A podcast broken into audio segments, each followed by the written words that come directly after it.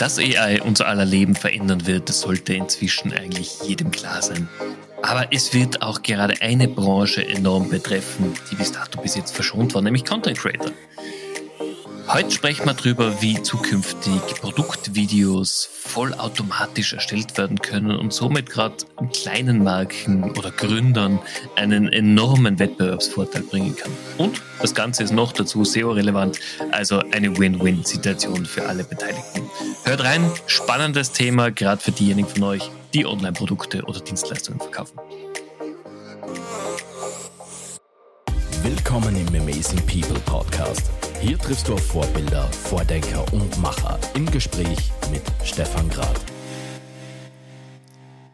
AI ist in aller Munde und es ist wahrscheinlich mehr als ein kurzfristiger Trend. Elisabeth, was sagst du denn dazu? Für dich ist es ja doch inzwischen zum Mittelpunkt deiner, deiner Tätigkeit geworden.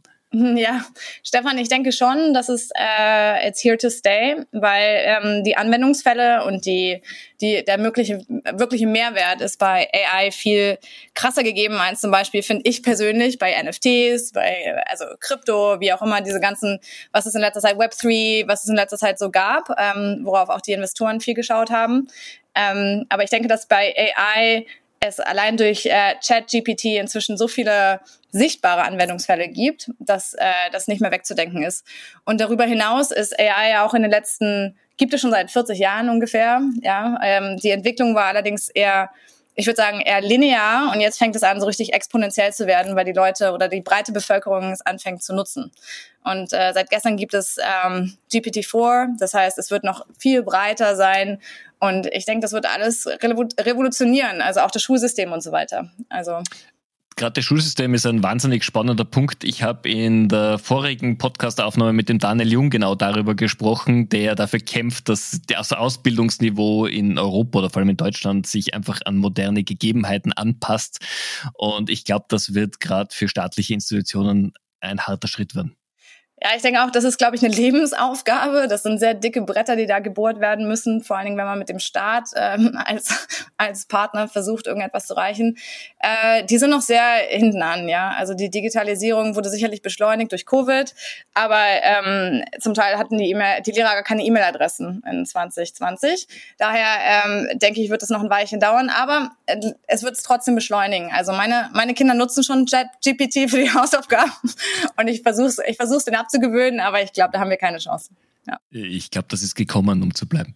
Elisabeth, wir sind jetzt schon mitten in der Diskussion drinnen. Natürlich, äh, wer dich noch nicht kennt, stell dich doch mal bitte vor. Du bist ja vor allem in den letzten Wochen sehr präsent mit deiner Firma gewesen, spätestens seit der Berlin Expo.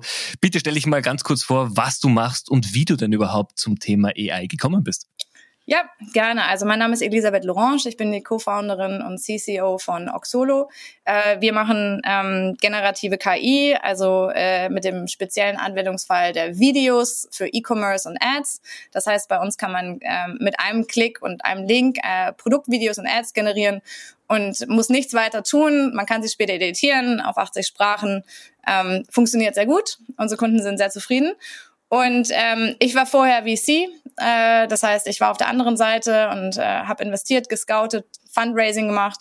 Ähm, davor war ich äh, CFO in der Company, äh, davor Director Legal. Also ursprünglich komme ich, ähm, bin ich Juristin, das heißt, ich komme aus dem ganzen juristischen Bereich, habe aber einen Master in Finance gemacht und bin dann ähm, qua Zufall irgendwie in die Tech-Welt gerutscht. Jetzt ist natürlich die Frage, wie kommt man, wenn man im Legal- oder im Finance-Bereich ist, jetzt zum Thema AI? Das sind zwar auch Branchen, die sehr stark damit jetzt betroffen sind, aber wie war dein Weg? Ähm, ja, also nach, als ich, als ich als VC gearbeitet habe, ähm, hat irgendwann ähm, mein Co-Founder mich gefragt, ob wir gemeinsam etwas gründen wollen. Und ähm, er ist schon sehr lange in der, der Tech-Branche unterwegs. Also er macht, äh, er war eher Gaming-Gründer. Äh, er heißt Heike Hubert, er hat Bigpoint gegründet und Wow Games. Und ähm, er schaute halt, er, er war sehr nah dran an den ähm, neuesten Trends und was, was sich so gerade oder beziehungsweise den neuesten Innovationen, was sich gerade so entwickelt. Und ähm, er, er hatte die Idee zu, zu generative KI. Also das ist in den, wenn du so willst, Fachkreisen ist ähm, Generative AI schon seit seit drei Jahren äh, letztlich der Hype ja, zwischen unter den Entwicklern.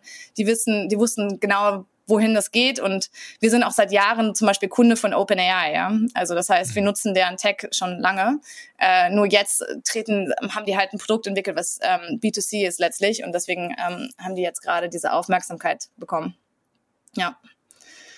Das, das klingt spannend. Und wie, wie waren die ersten Schritte für dich auf der anderen Seite? Weil als VC hat man doch immer einen gewissen, gewissen Abstand zum Unternehmen. Man ist zwar interessiert, dass es bestmöglich äh, entwickelt und vorankommt, aber wenn man selber in der Founderrolle steckt, ist man ja 24-7 permanent äh, mit den Gedanken dabei, sein Baby voranzubringen. Ja klar. Ähm, ich habe ich hab vergessen zu erwähnen, dass ich vorher noch ein Möbelunternehmen aufgebaut habe. Also das war ganz vor dem vor dem CFO-Dasein sozusagen. Das heißt, ich kenne kenne die Rolle im operativen Geschäft. Ähm, es ist, glaube ich, immer eine, eine persönliche Präferenz und ich glaube, es hängt auch immer ähm, äh, daran, in welchem, zu welcher Zeit im Leben man sozusagen etwas macht. Aber ich persönlich habe mehr Spaß an der ähm, an dem Schaffen und Kreieren von Dingen ja, und weniger an dem Verwalten. Und als äh, VC ist man am Ende des Tages Verwalter von Vermögen von anderen. Und ich glaube, vielen ist das auch nicht klar. Es ist letztlich ein ähm, Finanzprodukt, ja, eine mhm. Asset Class in itself. Und äh, da geht es darum, dass du das Geld von anderen bestmöglichst investierst. Und ähm, das ist zwar sehr, also ich glaube, viele, viele wollen gerne in VC arbeiten. Ähm, nur es ist weitaus weniger glamourös, als man sich das vorstellt. Es ist sehr ultra viel Arbeit auf verschiedensten Ebenen. Also das heißt, bestehende Portfolio-Companies zu betreuen, neue zu scouten, zu investieren, Fundraising zu machen. Ja, für ein Startup raisen wir 10 Mio, für ein Fund raised 100 Mio. Also es ist 10x von dem. Ähm, es ist also es ist sehr umfangreich, was man da tun muss und es ist halt wenig kreativ. Und ich glaube, ich äh, persönlich ähm, mag gern das kreative Schaffen, das, das Denken von neuen Produkten, Features, Ideen.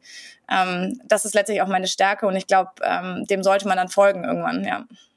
Finde ich eine gute Entscheidung. Jetzt bist du ja zusätzlich noch in einen Bereich eingestiegen, der schon eben vor zwei, drei Jahren im Kommen war, aber spätestens seit Ende 2022 einfach explodiert ist. Wir, wir kennen alle die Geschichten, dass die Bewertung von Firmen explodiert ist, nur weil sie ihre, ihre äh, ihren Namen äh, mit irgendwas mit AI geändert haben. Wie siehst du und du, vor allem als äh, Betroffene auch, den Trend? Ist es momentan ein, ein Feuer, wo sehr viele draufspringen? Wir sehen ja auch auf YouTube, auf Instagram überall schon diese AI-Coaches. Letztes Jahr waren es noch alle NFT-Coaches. Ähm, wo trennt sich hier die Spreu vom Weizen von Unternehmen, die diese Entwicklung ernsthaft mitbetreiben, so wie ihr, und jene, die es einfach versuchen, hier auf einen Zug aufzuspringen? Äh, ich denke, wie immer, das wird sich konsolidieren über die Zeit. Ne? Das wird sich zurechtrütteln. Ich denke, dass die, ähm, der entscheidende Unterschied wird sein, welches Unternehmen monetarisieren kann und Geld verdienen kann und welches mhm. nicht. Also welches Unternehmen mit AI ähm, Produkte bauen kann, für die Leute ähm, oder, oder User zahlen. Das ist letztlich am Ende immer der, wo sich die Spreu vom Weißen trennt. Oder wo du eben unendlich viele ähm, Nutzer auf die Plattform bekommst und wahnsinniges Wachstum hast und dann Milliarden von Nutzer. Das wird sich sicherlich dann auch irgendwie monetarisieren lassen.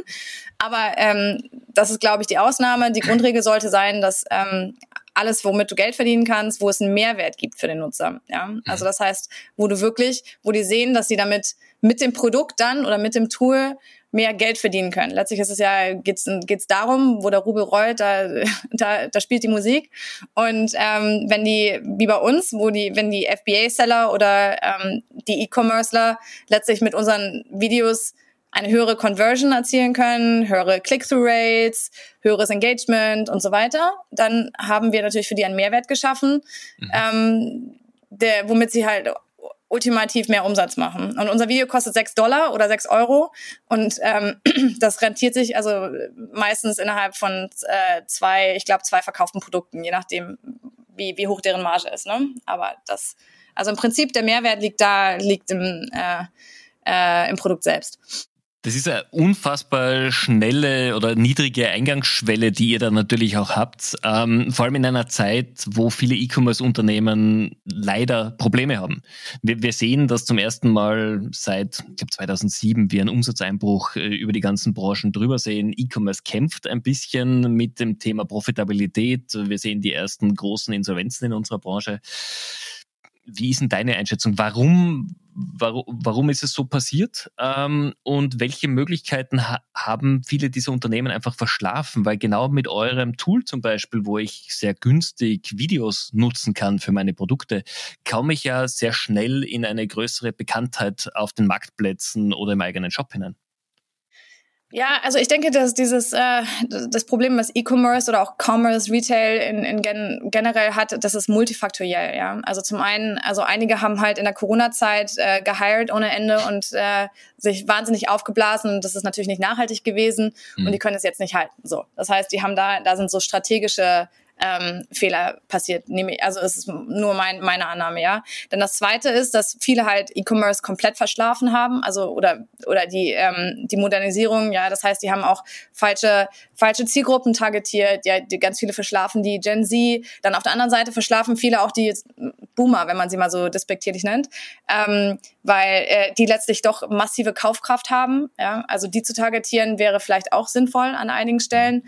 Ähm, viele haben eben auch diese ähm, äh, andere Medien verschlafen. Also was ich zum Beispiel viel beobachte, ist, dass wenn, wenn ähm, ich mit E-Commerce dann spreche und äh, mit den Marketingabteilungen spreche, dann sind die alle ähm, nicht wirklich offen für andere Videoformate oder die jetzt, also es kommt jetzt mit generativer KI, ja, aber vor einem Jahr ähm, konnten viele halt nichts damit anfangen und fanden den Gedanken, dass, dass ein Algorithmus, ein System, ein, ein Tool, wie auch immer, ein, ein Video für die generiert ähm, und erschafft, fanden die völlig absurd.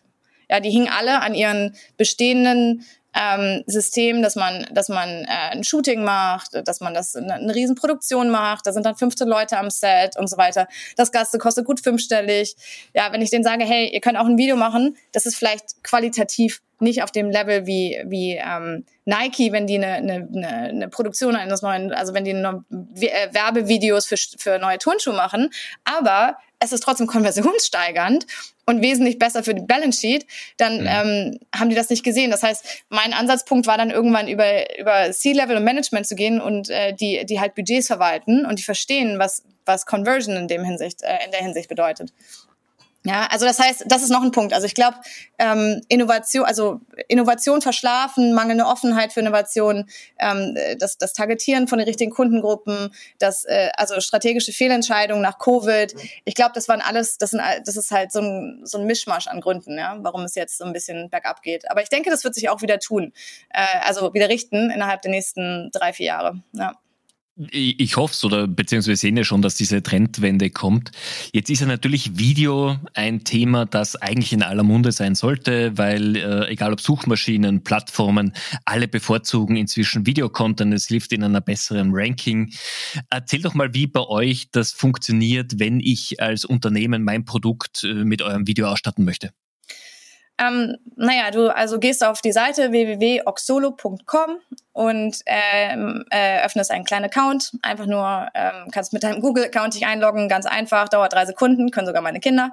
Ähm, und dann äh, kopierst du einfach den Link deines Produktes oder deiner Website, aber idealerweise, wenn du ein Produkt bewerben möchtest oder ähm, ein Produktlisting hast, einfach den Link kopieren.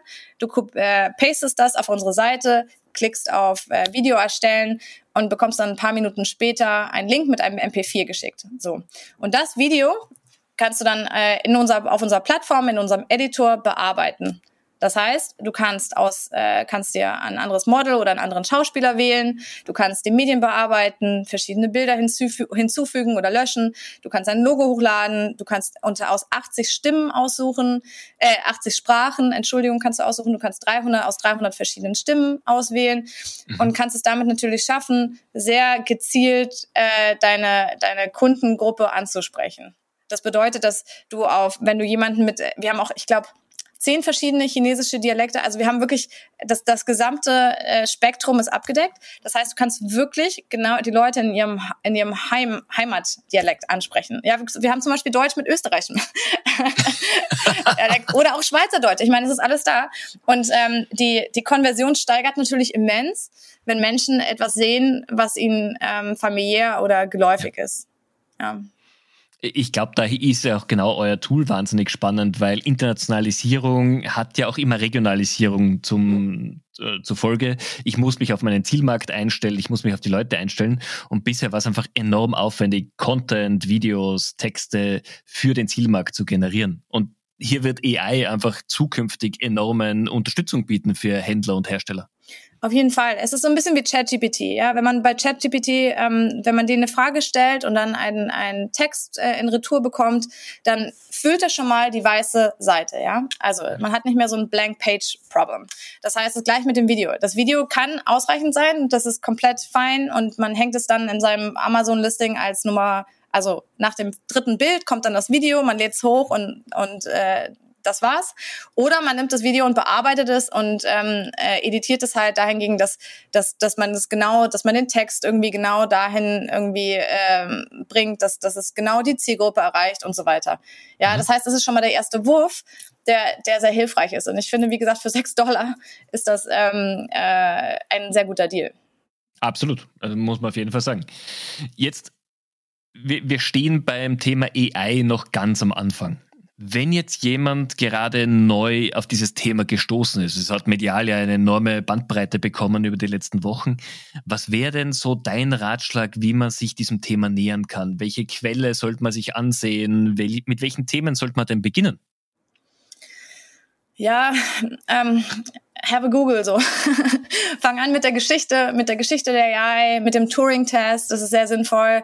Und vielleicht auch ähm, äh, mehr zu lesen, um, um, um die Angst zu nehmen. Weil ich, ich denke auch, dass, also wenn man sich auch mit der Historie der, der KI beschäftigt, dann sieht man auch, dass es nicht so, dass die Roboter demnächst die Welt übernehmen werden. Ähm, ich glaube, die, das Verständnis zu, zu bekommen, dass, äh, dass die ganzen Systeme auf, auf letztlich menschlichen Ideen basieren, ähm, ist schon, ähm, also ist, glaube ich, viel wert. Letztlich, ich meine, der Saugroboter kann immer noch nicht zwischen einer Katze, zwischen meiner Katze und dem Stuhl äh, entscheiden und der hat auch KI drin. Ähm, ich denke, das ist, wir sind so weit entfernt, ja, von von äh, diesen Robotern, die die Welt übernehmen. Und ich glaube, dass man, wenn man anfängt zu googeln, sollte man mit der Geschichte anfangen, letztlich, ja, und den Turing-Test und auch den, auch zu sehen, dass ähm, äh, dieses System der Un oder dieses Konzept des Uncanny Valleys, ja, dass Menschen so hervorragend sind zu, äh, zu erkennen, visuell, wann ein Mensch fake ist und wann nicht. Das wird noch lange, lange, lange dauern, bis es eins zu eins, also bis es nicht mehr erkennbar ist. Jetzt hast du ja diese, diese wunderbare Analogie zu, zu Terminator schon gebracht. Ähm, viele, viele Leute bringen gerade momentan ja auch wieder das Thema, dass vor ein, zwei Jahren Google und ich glaube sogar Tesla ihre ersten AI-Modelle ja abschalten mussten, weil hier eine Eigendynamik passiert ist. Wie bewertest du sowas? Ja, weiß ich nicht. Ist vielleicht auch ein bisschen PR, keine Ahnung. Also, also ich glaube, also ich glaube wirklich, dass wir davon noch sehr weit entfernt sind. Also wirklich, wenn ich sehe, wie, wie viel Kraft und wie viel es kostete, zwei Jahre lange Entwicklung, ja, einen sehr perfekten, perfekten Lip Sync zu schaffen. Also deren, ich, ich glaube wirklich, dass wir sehr weit davon entfernt. Die, die Modelle letztlich basieren ja auch immer nur auf, auf dem äh, Wissen, was im Internet verfügbar ist. Ja. Und da können natürlich auch, ich meine, Microsoft hatte auch so ein Modell, da kann natürlich irgendwie schnell was außer Kontrolle gehen, wenn die Filter nicht richtig sitzen, ja. Oder wenn die, wenn, wenn, wenn die falsche Daten, oder was ist falsche Daten, aber wenn die Daten auslesen, die halt, die sie nicht auslesen sollten und so weiter. Aber ähm, also wie gesagt, ich glaube, wir sind weit davon entfernt, dass, dass äh, ähm, die ein Consciousness, ein, ein Bewusstsein einer Wachen oder wie auch immer haben bekommen.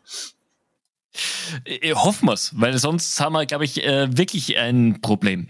Jetzt ist es natürlich auch äh, unternehmerisch eine Herausforderung, an solchen schnell entwickelnden Themen zu arbeiten. Man muss immer Frontrunner sein, man muss sich immer über aktuelle Entwicklungen up-to-date bleiben. Wie machst du das? Wie ist es bei dir? Wie, wie schaffst du neue Themen, neue Trends auch zu bewerten, ob es wichtig für dich ist oder ob du sagst, okay, ich warte lieber aufs nächste? Ähm, also zum einen lese ich sehr viel. Ich habe verschiedenste Newsletter, die ich äh, ähm, morgens um sechs als erstes irgendwie, äh, lese. Das andere ist, dass ähm, mein Team überwiegend Entwickler sind. Also wir haben einen und wir sind nur international. Das heißt, wir sind ähm, 15, 20 Nationen oder so. Wir sprechen 15 Sprachen, glaube ich. Also äh, Firmensprache ist natürlich Englisch, aber die kommt von überall her. Und ähm, ich habe ganz viele promovierte Machine Learning äh, und die sind natürlich sehr interessiert ähm, äh, an der Forefront zu bleiben. Und deswegen ist alleine, ich muss sagen, alleine unsere Slack-Channels sind schon extrem lesenswert. Ja, da posten jeder, posten alle tagtäglich die neuesten Entwicklungen, die neuesten Tools, die neuesten, neueste R&D mhm. rein. Ähm, die haben selber viel, viel ähm, publiziert. Also daher, ich bin praktisch mittendrin. Ja, dadurch, dass die, dass die so ziehen und und äh, permanent neue Ideen auch haben, ähm, ist das sehr, ist das sehr inspirierend, ja. Also daher, okay. daher habe ich es praktisch. Ist natürlich sehr praktisch. Für, für jemanden, der diesen Vorteil nicht hat, gibt es ein, eine Quelle, einen Blog, ein Newsportal, wo du sagst, da schaust du regelmäßig rein und das wäre eine Empfehlung wert? Ausgenommen Google. Lass, lass mich das, äh, ich schicke dir nachher, nachher die ganzen Newsletter, okay? Ich habe dir nicht im Kopf, wie die heißen. Aber ich äh, kann es dir in die Shownotes tun. Werden wir auf jeden Fall in die Shownotes packen, weil das ist, glaube ich, immer äh, sehr, sehr spannend zu schauen, wo kann man sich solche News einfach tatsächlich tagtäglich rausziehen. Ja, ja, ich schick's dir. Das ist, äh, also das, das kann ich wirklich empfehlen. Das sind so alles so Micro, Micro-Newsletter. Ähm, auch Reddit muss ich sagen. Ich lese äh, super viel Reddit. Äh, das ist auch äh, ultra spannend letztlich, ja. weil die sind, die sind auch immer, würde ich sagen, so zwei, drei Tage vor den, vor den Standard-News. Also ich denke auch, dass alle Journalisten sich bei Reddit bedienen letztlich, weil die, das sind wirklich die Entwickler, die da reinschreiben, was, was gerade so bei OpenAI geht oder wie auch immer, ja. Ja, Reddit hat sich ja doch, war immer schon nerdig, aber hat sich in den letzten Jahren gerade beim Thema AI zum, zum Super-Nerd-Treff entwickelt. Und man sieht auch, welche Tests doch kaum nach dem Start von GPT-4 getestet wurden. Es ist sensationell zum Mitansehen. Ich liebe es auch. Also ich habe, ich muss auch sagen, ich bin so ein bisschen Nerd in Skirt. Ich habe schon mit ähm, 13 äh, habe ich auch C++ geschrieben und meine eigenen kleinen Spiele irgendwie mit Snake und so weiter gemacht. Aber ähm, Reddit ist doch mein Liebstes, ja. Ja, super. Für dich als Gründerin, wie sieht denn dein Arbeitsalltag aus? Ja, also ich, ich wünschte, ich könnte sagen, ich stehe morgens um 5.30 Uhr auf und meditiere eine halbe Stunde, um dann mir meinen irgendwie äh, Kräutertee zu machen und ähm, noch eine halbe Stunde Yoga zu machen und dann ins Büro zu gehen entspannt.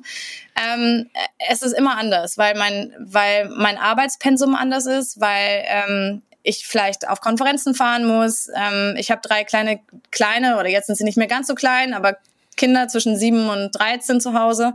Ähm, das heißt, die haben auch immer andere Bedürfnisse. Mal ist jemand krank, mal hat jemand Schwimmen an der anderen Schule. Das heißt, ähm, ich stehe auf jeden Fall jeden Tag vor sechs auf, das muss ich mhm. sagen. Ähm, und äh, ganz normal, wie jeder andere Mami auch, mach Frühstück, mach äh, Brotboxen für die Kinder. Ähm, ich fahre mit dem Fahrrad ins Büro. Ich bin meistens, also die Kinder fahren äh, allein ins Büro, beziehungsweise die Kleine bringen wir. Ähm, aber ich bin vor acht im Büro und äh, nie, also ich bin nie vor sechs, sieben zu Hause, muss ich sagen. Und dann kommt halt die Reiserei dazu. Und ich muss auch dazu sagen, am Wochenende bin ich definitiv auch am Arbeiten. Aber zwischendurch, manchmal ist es so, dass ich halt zwischendurch in der Mittagspause die Kinder abhole, von, von zur Schule fahre, äh, zu ihren Playdates fahre ähm, oder zu ihren Hobbys, die Kleine. Die anderen sind relativ selbstständig schon, Gott sei Dank. Das heißt, die können selber mit dem Fahrrad alles erreichen. Ähm, ich in einer, in einer Pause, in irgendeiner Pause gehe ich meistens laufen auch oder gehe äh, geh zum Sport, um, um nicht ganz ähm, einzurosten. Und äh, ja, das ist mein, das ist mein Alltag letztlich. Das, das heißt wirklich, also du bist auch voll in diesem Gründeralltag ja eigentlich drinnen, fast 24-7 an der Firma, in der Firma mitarbeiten. Hardcore zu feiern, das muss leider auch sein. Also, das ist meine, für meine Mental Health ist das wichtig. Ich, ich wollte nämlich gerade fragen, was, was sind denn so die Themen, die dich zum Abschalten bringen? Ja, tatsächlich mit meinen Freunden auszugehen und zu feiern. Also Freitag, Freitag und, und Samstagabend ähm, sind wir schon irgendwie unterwegs und, und haben Spaß. Im Winter fahre ich Ski, im, im Sommer surfe ich und ähm, fahre super viel Mountainbike. Ähm, Gott sei Dank, jetzt kann ich auch inzwischen mit meinen Kindern Ski fahren. Das ist super witzig. Auf einmal sitzt man äh, zu, zu dritt auf dem Sessellift und beide sind größer als ich fast. Also ähm, das, ja, es ist halt ein bisschen exzessiver äh, Lebenswandel. Mein Mann, muss ich dazu sagen, hat auch eine Firma gegründet, der macht Private Equity, der ist, der ist genauso busy wie wir auch.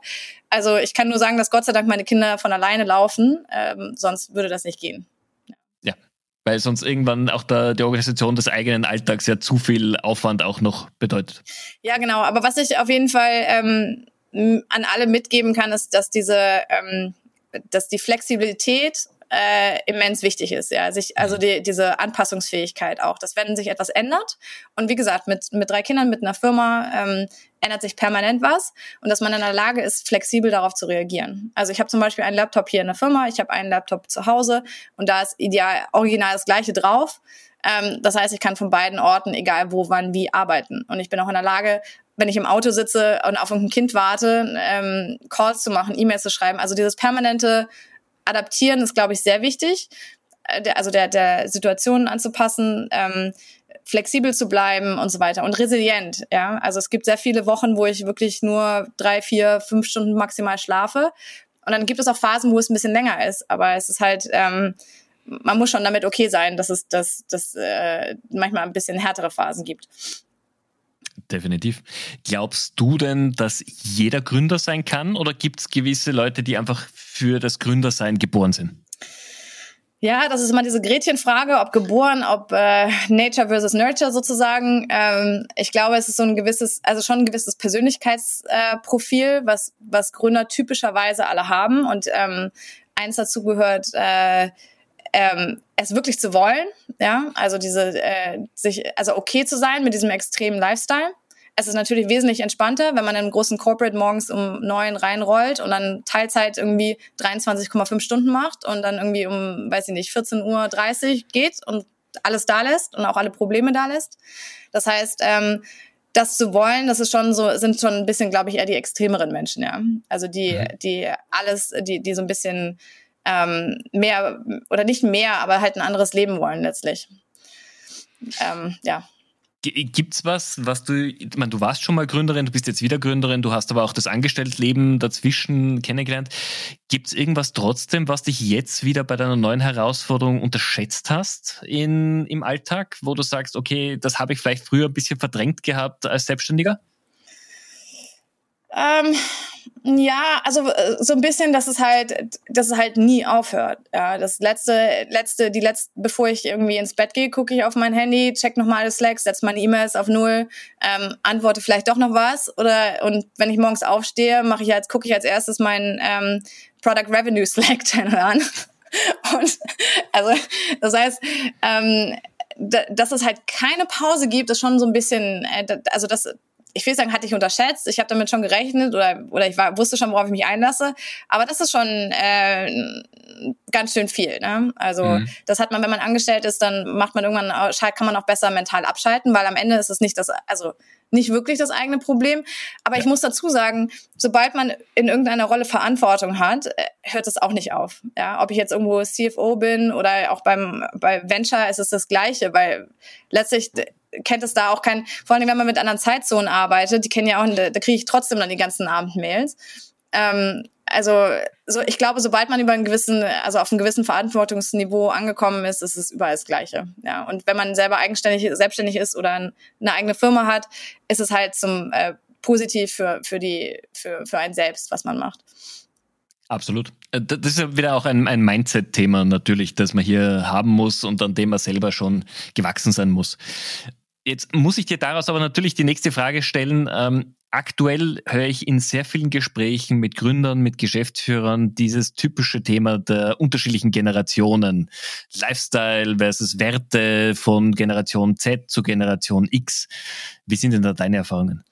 Also ich muss dazu sagen, ich liebe die Gen Z, weil die, also gerade die Frauen, ja, die sind so selbstbewusst, die sind so, die können Grenzen ziehen, ja. Wenn ich vergleiche, ich war in dem Alter, ich habe zu einem Jahr gesagt, ich habe mich äh, halbtot gearbeitet, ich konnte nicht irgendwie, ich habe nie gesagt, hey, lass mich in Ruhe, ich arbeite jetzt nicht. Die, die kommen selbstbewusst in die, in die Vertragsverhandlungen rein. Die sagen, so und so viel Gehalt wollen sie, darunter machen sie es nicht. Sie wollen wirklich nur äh, 28 Stunden, 5 arbeiten, weil ihr Chihuahua auch nicht so lange alleine sein möchte, um das jetzt mal überspitzt zu sagen. Aber ich finde, ich denke immer good for them. So, die haben einen ganz anderen Blickwinkel auch und ich finde auch dieses ganze Klimathema, das ist letztlich deren Zukunft und die kümmern sich drum, die haben Awareness.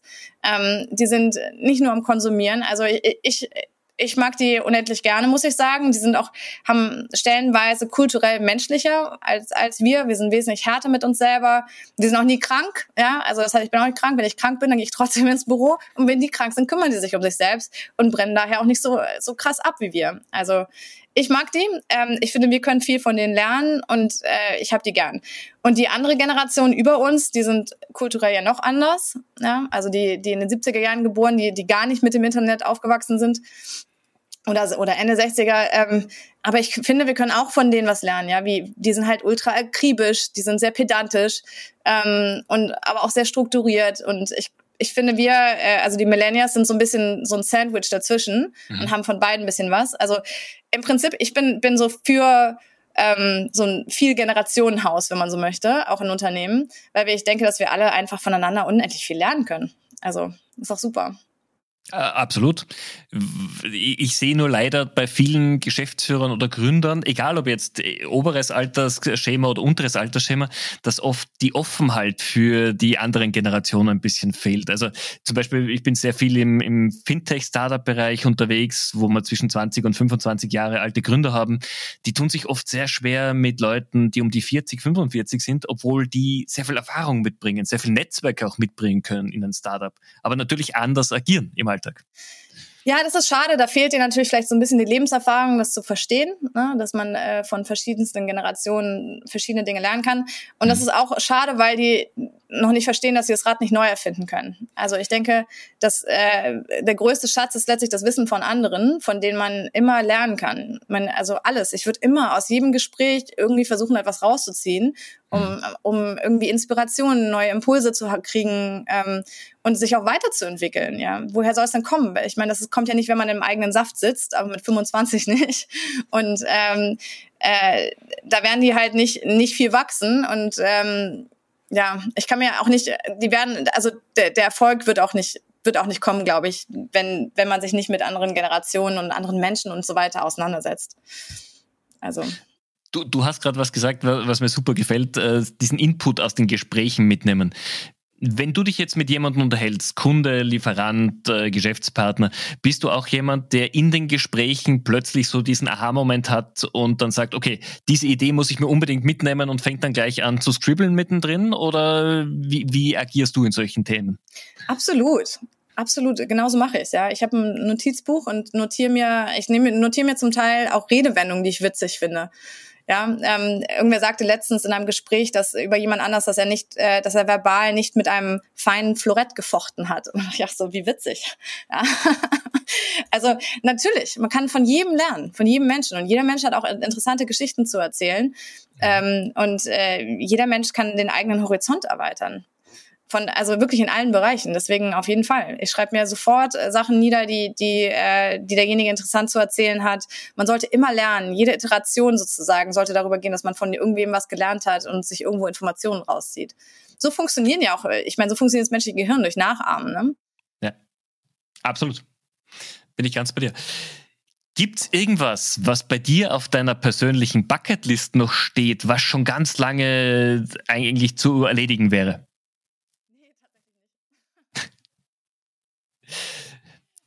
Also meine, meine Bucketliste Prio 11111 ist wirklich äh, Oxolo groß zu machen, zu wachsen, ähm, da, daraus ein Produkt zu machen, was, was Kunden mögen, ja, was, was Nutzer mögen. Wir hatten gestern die meisten Registrierungen ähm, in der Geschichte der Firma quasi. Das heißt, das hat mich schon extrem gefreut.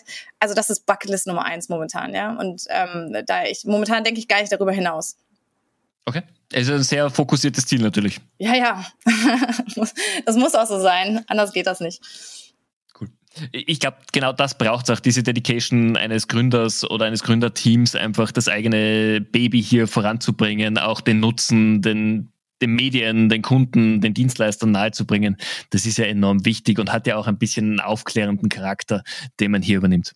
Ja, und ich muss dazu sagen, ähm, ich habe ich habe auch schon viel erlebt im Leben. Ich habe äh, in ach, unendlich, ich habe in Argentinien gewohnt, ich habe in New York gewohnt, ich habe in Miami gewohnt, in Zürich, in London, in Madrid, ähm, in Lausanne und alles jahrelang. Ähm, ich bin auch Amerikanerin neben meinem deutschen Pass. Und ähm, ich habe viel gereist, ich habe, wie gesagt, drei Kinder bekommen, ich habe Unternehmen gegründet, ich habe äh, sportlich viel gemacht. Also in allen Bereichen des Lebens, wenn man so will, habe ich schon einiges erlebt. Ich war. Ich gebe mir trotzdem auch meine Freiräume und ich war letztes Jahr allein zweimal irgendwie in Afrika und ähm, bin da rumgereist. Also deswegen es ist, es ist alles da sozusagen ähm, und ich bin relativ zufrieden mit dem Status quo da drängt sich die Frage auf, wie viele Stunden hat dein Tag, wenn du all das unterbringst in einem Leben bisher? ja. ja, so 20? Nein, vielleicht ein bisschen weniger. Was, abends, nachts mache ich dann noch die verdammte Wäsche, die mich terrorisiert. Ähm, ja, ja, keine Ahnung, 19 Stunden würde ich sagen. Also ja. Wie organisierst du dich denn oder was, was ist denn das Geheimnis, dass du so effizient bist? Ich bin schnell. Ich glaube, das ist das ist das Geheimnis. Ja, also ich glaube, man kann nicht, äh, wenn man anfängt langsam langsam Sachen zu machen, dann kommt man nicht weit. Ich bin ziemlich schnell. Daran liegt das ja. Und hast du diese Erwartung dann auch an deine Mitarbeiter? Weil das ist etwas, was ich gerade merke, immer wieder im Alltag. Es, wenn Gründer sehr schnell sind, sehr effizient sind, haben sie natürlich den Anspruch auch an Mitarbeiter. Aber es, es steht dann hier die Kluft zwischen, für Mitarbeiter ist es nicht das eigene Baby, sondern ist es ein Job. Und für den Gründer ist es sein Baby. Das heißt, es ist mehr Dedication da. Wie ist das bei dir? Ja, also ich habe schon die Erwartung an die Mitarbeiter, dass wenn sie Sachen machen, dass sie sie gut machen und auch äh, zeitnah machen. Und ich muss mich mhm. sicherlich da selber immer wieder zähmen äh, und im Zaum halten und meine Ungeduld sozusagen kontrollieren. Ähm, das ist halt immer eine Frage des, wie motiviert sind die Mitarbeiter und wie, wie, äh, wie motiviert man auch Mitarbeiter, indem man sie natürlich am Erfolg partizipieren lässt. Also äh, ESOP zum Beispiel, ne, ist eine Frage, wie, also das heißt, dann wird es in gewisser Weise zu deren Baby. Ähm, aber auch eben intrinsisch. Das heißt, dass man, dass, dass die merken oder wissen, dass sie Teil sind eines einer Firma, die gerade am wachsen ist und einer Technologie, ähm, wo die dann praktisch die ersten fünf, fünf oder zehn oder 15 einer von den ersten Mitarbeitern waren. Ja, und wenn die auch sehen, ich meine, das ist ja auch, hat ja was Kreatives und was Schaffendes, wenn man, ähm, wenn die sehen, dass aus dem Code, den die mal irgendwann vor zwei Jahren angefangen haben zu schreiben, jetzt so ein cooles Produkt geworden ist, was Leute wirklich nutzen und cool mhm. finden, dann haben die darüber auch ihren, ihre Motivation und ähm, ihre Schnelligkeit und so weiter. Das ist das eine. Und das andere ist, wir stellen natürlich, äh, wir haben relativ harten, harten Selektionsprozess bei, äh, für unsere Mitarbeiter. Und die Leute, die wir einstellen, die sind schon eher ähm, äh, also high performing und, und schnell und äh, interessiert an der Sache und so weiter. Also muss ich sagen. Ich meine, mein, mein Co-Founder, der ist noch viel schneller als ich, ja. Der ist noch, der, der ist, der ist, der ist echt krass. Also der hat, äh, der hat alles immer im Kopf und unter Kontrolle auf Produktseite, Produkt- und Tech-seitig. Dann kann ich fragen, hey, weißt du, was auf der Roadmap im, im, am 27. Mai ist? Haben wir dann das Feature live? Und dann sagt er kurz so, äh, ja, ich glaube schon. Und dann ratet er alles runter. Also der ist äh, noch mal krasser, ja. Brauchst du das auch so einen Sparringspartner, der dich auch fordert? Auf jeden Fall. Ja, ja, ja, um Gottes Willen. Wenn ich das nicht hätte, dann, ähm, dann wäre ich, glaube ich, schnell gelangweilt. Okay. Das ist sehr inspirierend. Also ich äh, finde es super ich glaube, man kann sich da auch am meisten mitnehmen persönlich, wenn man jemanden hat, der einfach vielleicht auch ein bisschen einen Schritt voraus ist nochmal. Ja, ja, das ist, das ist tatsächlich so. Ich glaube, ähm, äh, Henrik Brandes von Early Bird hat mal gesagt, dass, dass ein, äh, ein Unternehmen äh, oder dass die erfolgreichsten Unternehmen, die die gesehen haben und, in, und äh, finanziert haben, immer welche waren, die äh, ein Kapitän sozusagen hatten, ja, der an vorderster Front ganz schnell immer agiert hat und schnell Entscheidungen getroffen hat und so weiter. Und das haben wir definitiv auch. Also mein Co-Founder ist der Kapitän und äh, ich mache praktisch alles drumherum. Finde ich gut. Finde ich auch eine gute Aufteilung. Ist auf jeden Fall gut organisiert. Wir sind schon am Ende der Folge angekommen. Auch an dich natürlich die Abschlussfrage. Wenn wir jetzt am 31.12. nochmal plaudern würden, was müsste denn in diesem Jahr passieren, dass du sagst, das war wirklich ein gutes Jahr? Ähm, also äh, ich denke, absolutes äh, Wachstum. Ja, das ist mein Wachstum auf, äh, auf allen Ebenen. Ähm, das ist, das ist sicherlich ein gutes Jahr, auf, also auf, auf Oxolo-seitig, ähm, Produktwachstum, Nutzerwachstum, also Nutzerwachstum, dass das Produkt besser geworden ist und so weiter. Ähm, global, ich finde, man darf auch nicht vergessen, wie es äh, in, mit der Wirtschaft aussieht. Ich würde mir wünschen, dass ähm, diesen Dip, den wir gerade äh, investitionsseitig sehen, dass, dass der sich erholt oder dass die Wirtschaft sich so ein bisschen erholt. Ähm, wir stecken gerade, wir gucken gerade auf ähm, äh, Banken, die, die sehr viel an Wert verlieren. ähm, Silicon Valley Bank, die ab abgeschmiert ist. Ich hoffe stark, dass wir äh, uns ähm, im Banken, Bankensektor keine weiteren Sorgen machen müssen. Ähm, ich hoffe sehr, dass, dass der Krieg in der Ukraine aufhört. Also ähm, ich denke, es gibt so global mehr Sorgen ähm, als auf privater Ebene. Ja. Ja, also gerade das Thema Silicon Valley Bank und äh, Bankenstabilität in Amerika, da kommen wieder Erinnerungen an 2007 hoch und ich hoffe, dass wir davon verschont bleiben diesmal. Äh, ja, hoffe ich auch. Ich meine, auf der anderen Seite bescherte das vielen, ähm, also auf der anderen Seite war das halt eine Krise, die, die an, einige auch zu nutzen wussten danach, ja.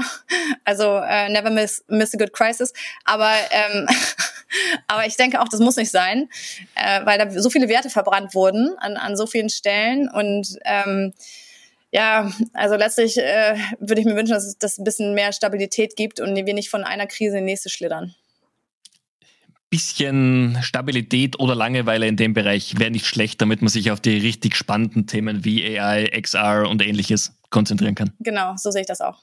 Super. Elisabeth, vielen herzlichen Dank. Hat mega viel Spaß gemacht. Ähm, die besprochenen Blogs und ähnliches packen wir alle in die Shownotes natürlich rein, damit ihr, liebe Zuhörer, auch alles nachlesen könnt, worüber wir gesprochen haben. Und testet das Tool. Oxolo ist wirklich sehr, sehr spannend. Und wenn ihr im E-Commerce-Bereich unterwegs seid, probiert es einfach mal aus für euren Amazon oder auch unseren eigenen Account in eurem Webshop. Okay, vielen Dank, Stefan. Vielen Dank, dass ich dabei sein durfte. Sehr gerne. Herzlichen Dank. Danke. Ciao, ciao. Meine Lieben, das war's auch schon wieder mit unserem Amazing People Podcast für heute. Wir hoffen, ihr habt genauso viel Spaß beim Zuhören gehabt wie wir beim Aufnehmen. Wenn ihr Fragen zu den einzelnen Folgen habt oder gerne Teil des Amazing People Podcasts werden wollt, ganz egal, ob als Teilnehmer oder als Sponsor, meldet euch jederzeit gerne bei uns unter podcast at amazing-ecommerce.com. Und natürlich, wenn euch unser Format gefällt, abonniert den Amazing People Podcast bitte in eurem Streaming-Dienst des Vertrauens und empfiehlt ihn auch gerne an Freunde und Bekannte weiter. Damit können wir unsere Audience weiter aufbauen. Und in diesem Sinne freue ich mich auf euch in der nächsten Woche. Euer Stefan.